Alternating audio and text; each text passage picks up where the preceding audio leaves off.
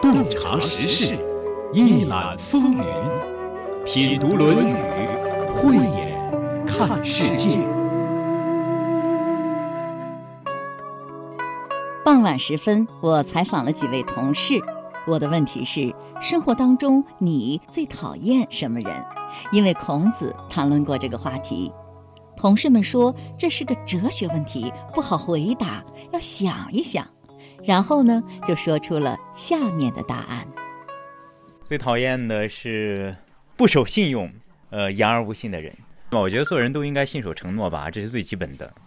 我比较讨厌虚伪的人，因为我觉得人在生活和工作当中本来就已经很辛苦了，如果再戴着面具去生活、去工作、去面对其他人，是不是会让自己和别人都很累？我觉得我没有讨厌的哪种人，呃，每个人思维方式不一样啊。我觉得每种人他现在呈现给你的都是来自于他过去十几年、几十年经历形成的。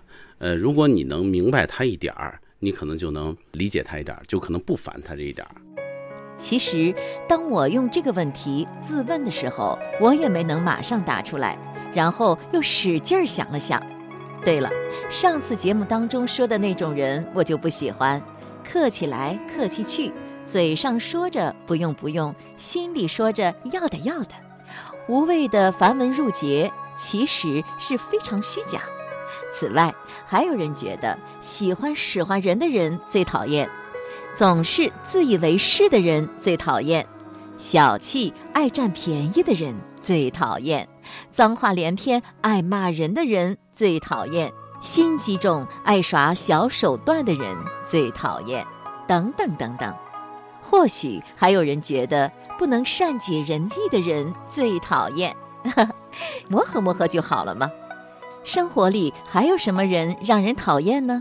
有一种人是孔子特别讨厌的，也是孔子特别欣赏的人——左丘明特别讨厌的，甚至认为这样的人很可耻。是什么样的人这么可恶，让历史上两位公认的贤达都以之为耻呢？下面我们就来见识一下。这里是山东经济广播《品读论语》，我是主持人溪水。子曰：“巧言令色，足恭。左丘明耻之，丘亦耻之。逆愿而有其人，左丘明耻之，丘亦耻之。”在这句话里出现了两个人物，一个是孔子，另一个是左丘明。他们志同道合。有两种人，他们都非常讨厌。乃至认为他们很可耻，这是什么样的人呢？第一种，巧言令色，足恭，这样的人，左丘明耻之，丘一尺之。丘就是孔丘，孔子名丘，字仲尼。这样的人在说话上、脸色上，乃至脚的动作上，都会有所表现，所以是巧言令色。足弓，巧言的意思就是花言巧语，虽然说的好听，但是却是不实之词，也不忠实于自己的内心，就是专说好听的瞎话，完全言不由衷，别有所图。但是为了讨好，达到个人的目的，他都养成习惯了。吝啬就是好看的脸色，比如说刚对权贵满脸堆笑。转过身来就对下级声色俱厉，或者呢，如果不知道对方的来头，就一脸的倨傲；知道人家比你厉害之后呢，就马上变得唯唯诺诺，脸色就像川剧变脸那样瞬息万变。足弓，这种态度也表现在脚上，是什么状态呢？欲前不进也。就是想上前又不敢上前，那么一种状态。这三种表现都会体现在一个人身上。你看，要花言巧语，自然就得有好脸色；一脸谄媚，就少不了身体上也要配合。于是就出现了足弓的姿势。弓是恭敬的恭。反正就是浑身都散发着奴颜婢膝、低三下四的气味。这样的人让孔子和左丘明感到很可耻。还记得在《论语》的第一篇中我们学过的那句话吗？巧言令色，鲜矣仁。精简动听的漂亮话说，善于变换脸色来讨好逢迎他人的这样的人，没多少好心眼儿。生活当中，我们也发现确实有这样的人，他们功利性比较强，眼光很短浅，只能看到眼前的利益，凡事都以眼前是否对自己有利作为衡量标准。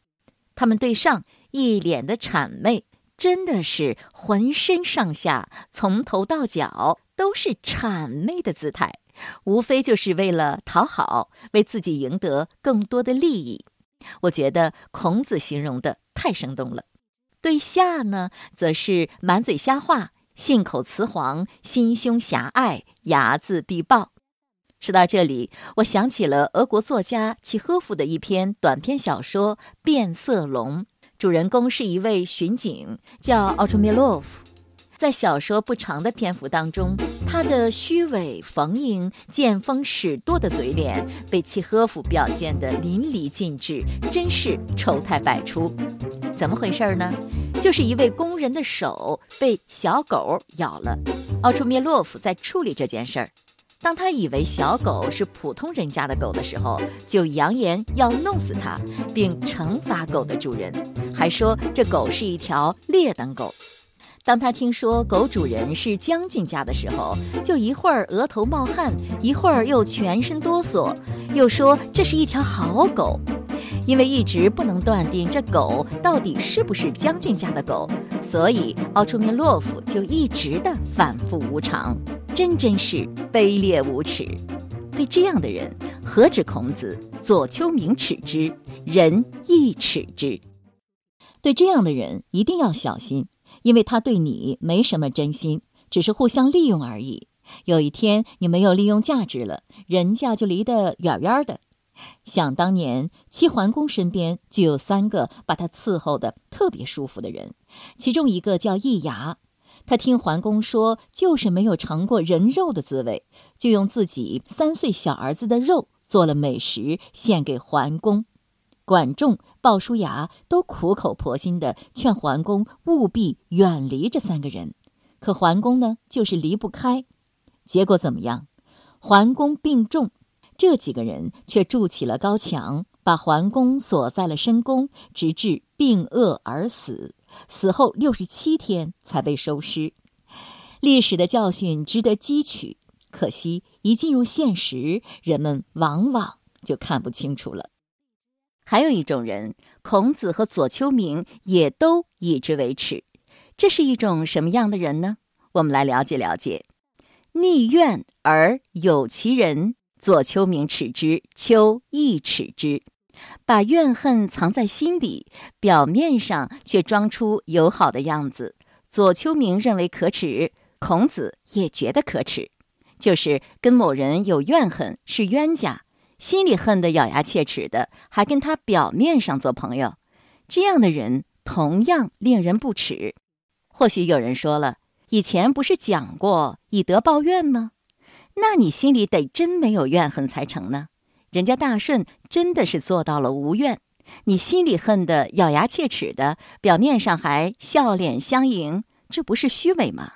要么是有所顾忌，要么是另有所图，反正是不诚、不真、不直。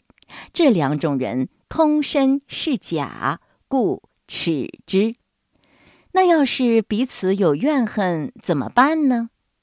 让我想想哈，要是过错在自己呢，那就道歉呗。真诚是化解一切矛盾的良药，药到病除。要是错在他人呢，别人又不道歉，自己心里一直怨恨，那就要解决自己的问题了，给自己成长的空间吧。比如说，有一个沟坎儿，一个小轮子的推车怎么也过不去，换个大轱辘的车。就轻松的过去了，让自己成长，境界提高到一定程度，也就不会计较了。反正都得从自己下手，别人的事儿咱管不了。那孔子怎么说呢？孔子的主张是以直报怨，什么意思呀？那说起来话就长了，以后我们讲到这句话的时候，你就知道了，或者您自己先了解了解呗。这句话当中出现了两个人物，一个是孔子，一个是左丘明。左丘明这个人，我们以前没有仔细讲过，值得了解了解。简单介绍一下，左丘明就是《左传》和《国语》的作者，史学界推他为中国史学的开山鼻祖。他和孔子一样，都特别重视个人的品德修养，是一位修身的典范。也是民本思想的代言人，他和孔子都生活在鲁国，是同一个时代的人。孔子家语《关周篇》当中记载说，他和孔子曾经一起乘车到过周朝的国都，阅读了周朝的史籍。回来之后，孔子做了《春秋》，左丘明为这本书做了传，就是用史实来解释《春秋》，这就是《春秋左氏传》。简称《左传》，《左传》是以记事为主的，是我国第一部完整的编年体史书。他还有另一部著作《国语》。左丘失明，绝有《国语》。左丘明晚年的时候，眼睛出了毛病，辞官回乡，不久就双目失明了。但是他还是坚持把诸侯国君臣对话记录了下来，这就是《国语》。国语偏重记述的是君臣的言论，是我国最早的国别体史书。左丘明在鲁国的官职是太史，就是史官，负责记载史事、编写史书、管理国家典籍的。孔子非常欣赏左丘明。有一次，孔子前往齐国，路过肥邑，就是我们山东今天的肥城，感叹道：“肥有君子焉。”意思是说。肥邑这块地方出了位令人仰慕的君子，春秋以后，左丘明的君子美称一直沿用下来。司马迁称左丘明为鲁君子。左丘明的老家就是我们山东的肥城，再说具体点儿，就是肥城市石横镇横余村。现在那里建有左丘明文化旅游区，有左丘明墓、碑、牌坊。和左丘明文化纪念馆，走过路过，不妨去拜谒一下这位中华的君子，山东的骄傲。子曰：“巧言令色，足恭。左丘明耻之，丘亦耻之。逆愿而有其人，左丘明耻之，丘亦耻之。”这里是山东经济广播，品读《论语》。子曰：“已矣乎！吾未见能见其过而内自颂者也。”已矣乎！这是一声孔子的无奈叹息吧？我感觉这里孔子应该是叹了口气，说：“罢了罢了。”我没见过能看到自己的错误，并且在内心责备自己的人。自颂就是自责的意思。孔子没见过，我也没见过。孔子真没见过吗？我真没见过吗？也不是真的就一个也没有。人生数十年，也算见过一个半个的吧，约等于零。我觉得孔子也不是一个没见，而且一定比我见得多。他的弟子当中有很多贤人呢，比如不迁怒、不贰过的颜回，闻过则喜的子路，欲寡其过而未能也的瞿伯玉。他喜欢结交往来的也都是有德之士，一定是有几个的，只是非常稀有而已。在更为庞大的基数面前，约等于零。这是一句带着情绪的话。说到这里，我还真想起了几位能见其过而内自颂者，都是我采访过的对象。他们是孩子的妈妈、丈夫的妻子，也有企业的领导者。孩子的妈妈是看到了过去自己总是责备孩子、挑剔孩子，眼睛只盯着学习成绩的错误。自己改过之后，孩子也发生了可喜的变化，和妈妈的关系亲密了，自信心提升了。妻子呢，是看到自己过去总是挑剔丈夫的缺点，自己改变之后，夫妻有爱了，家庭和睦了。还有企业的老板。过去总想着用什么办法对付员工，而当他真正把员工看成企业发展的动力，尊重他、培养他、关心他的时候，关系和谐了，局面改观了，事业发展了。可惜很多人不知道这条路。长久以来，我看到更多的都是在为自己辩解、为自己推脱，一切错误都是别人的。嘴里充满了怨言，内心充满了痛苦。女的成了怨妇，男的成了愤青，就是不从自己身上找原因。对了，我最近总是胡思乱想，感觉心里面非常自责，觉得真是很抱歉，因为我似乎辜负了人家的一番苦心美意。那你说咋办呢？解释啊！也不是所有的事儿都有机会解释的，只有等机会以后弥补了。他人的三言两语，最主要的还是自己的矛盾、动摇、拿不准，就感觉挺对不住人家的。我最后呢是这样总结的：或许老天爷是在用这种方式告诉我自己有多么在意他人的感受。也让我感同身受的体会到了人家曾经的感觉，嗯，归结为天意，我觉得这个主意不错。我发现很多时候人的第一感觉还是非常准的，再拿脑子这么一分析吧，反倒错了。我吧，虽然总在强调人要自主，可有时候又感觉冥冥之中似乎有一双手安排了一切。自有深意，就如同那天清晨漫天的朝霞，那是来自上天的祝福。不管怎么样，花谢风雨过后，必定是花开阳光依旧。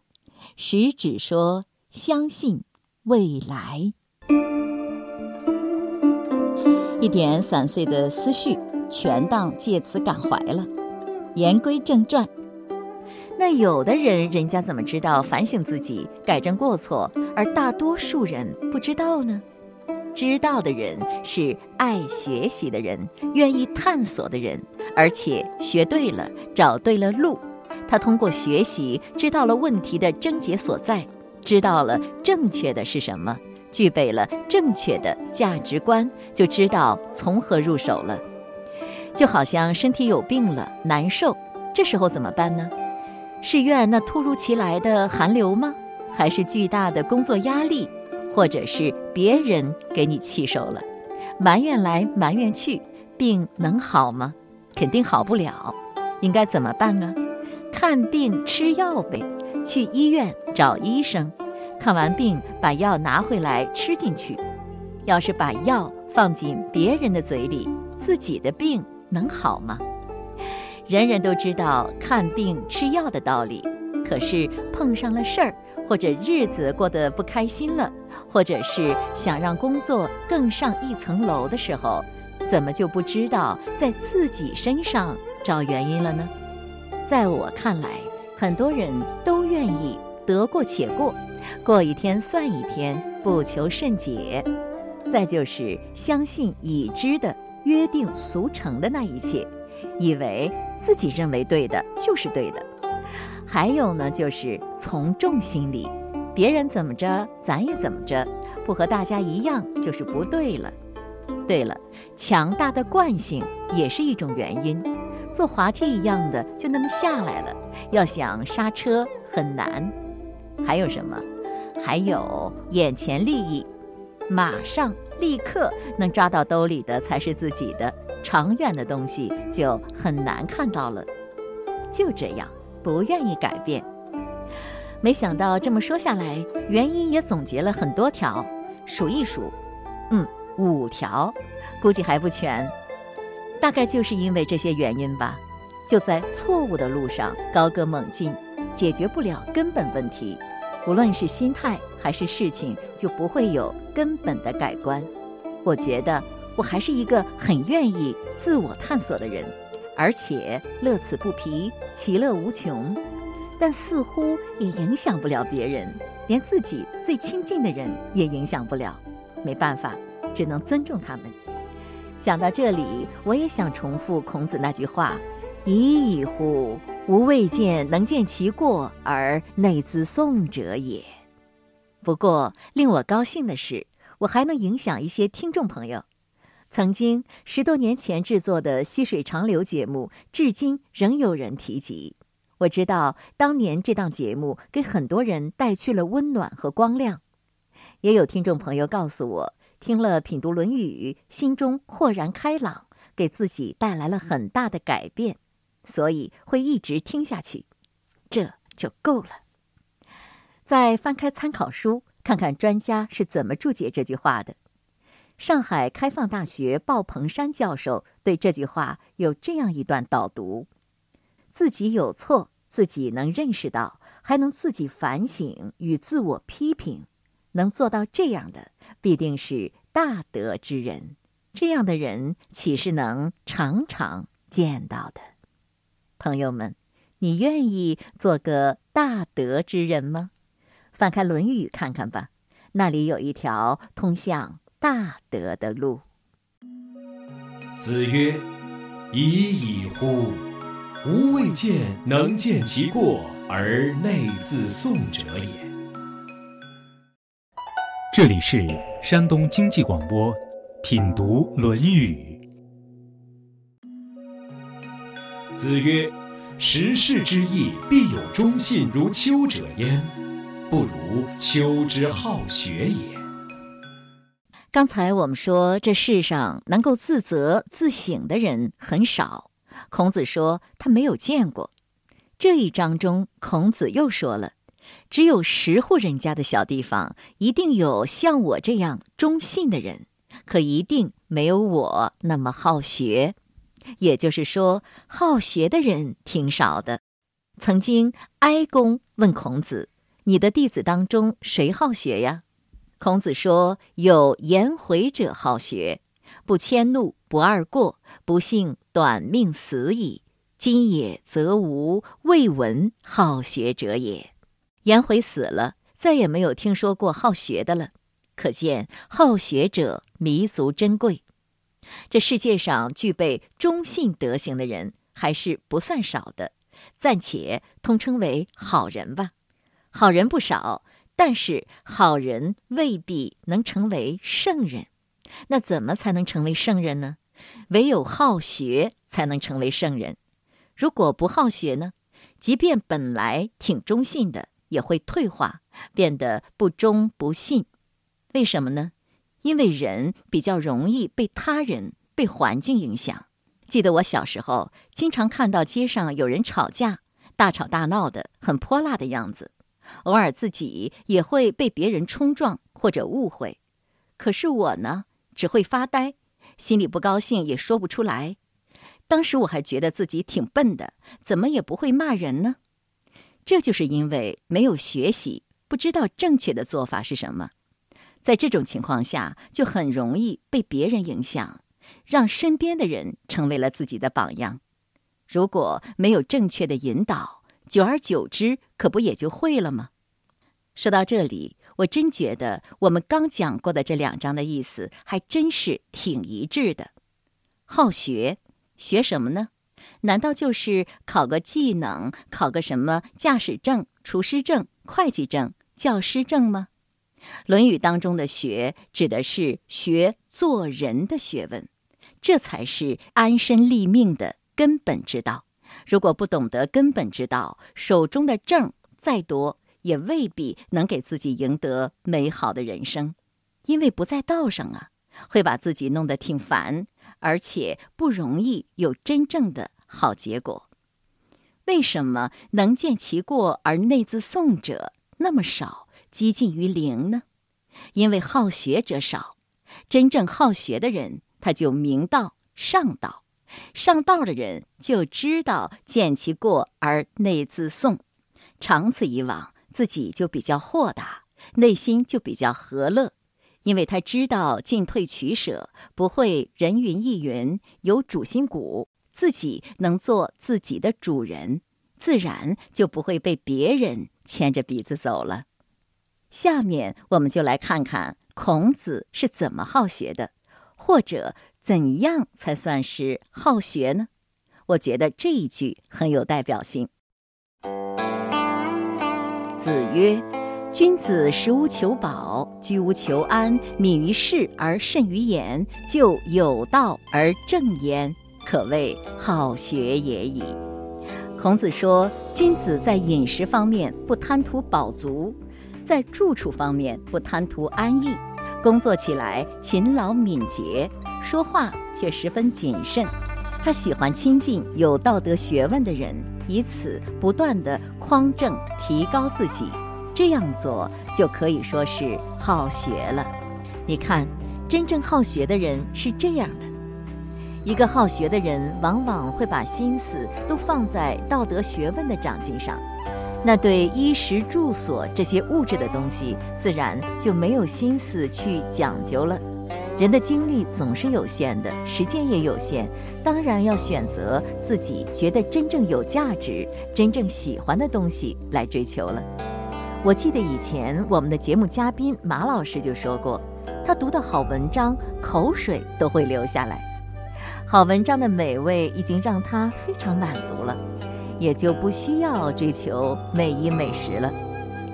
臧克家先生有一篇文章叫《闻一多先生的说和做》，里面有一段是对闻一多先生日常生活的描写，是这样写的：他正向古代典籍钻研，他想吃尽、消化尽我们中华民族几千年来的文化史。他从唐诗下手。目不窥园，足不下楼，物物穷年，历尽心血。杜甫晚年疏懒得一月不梳头，文先生也总是头发凌乱，他是无暇及此的。饭几乎忘了吃，他贪的是精神食粮，夜间睡得很少，为了研究。深宵灯火是他的伴侣。因他大开光明之路。要想成为君子，必得好学。君子是因为好学成就的。孔子是怎么学的呢？述而不作，信而好古。我想，正在听节目的人中一定有君子。祝愿您开心快乐。正在听节目的人中也一定有想成为君子的人。祝愿您心想事成。今天的节目就是这样了。节目撰稿主持溪水，品读《论语》节目首播每周日二十一点三十分，重播每周六二十一点三十分。品读《论语》已上传齐鲁网、闪电新闻客户端、蜻蜓 FM，欢迎查找收听。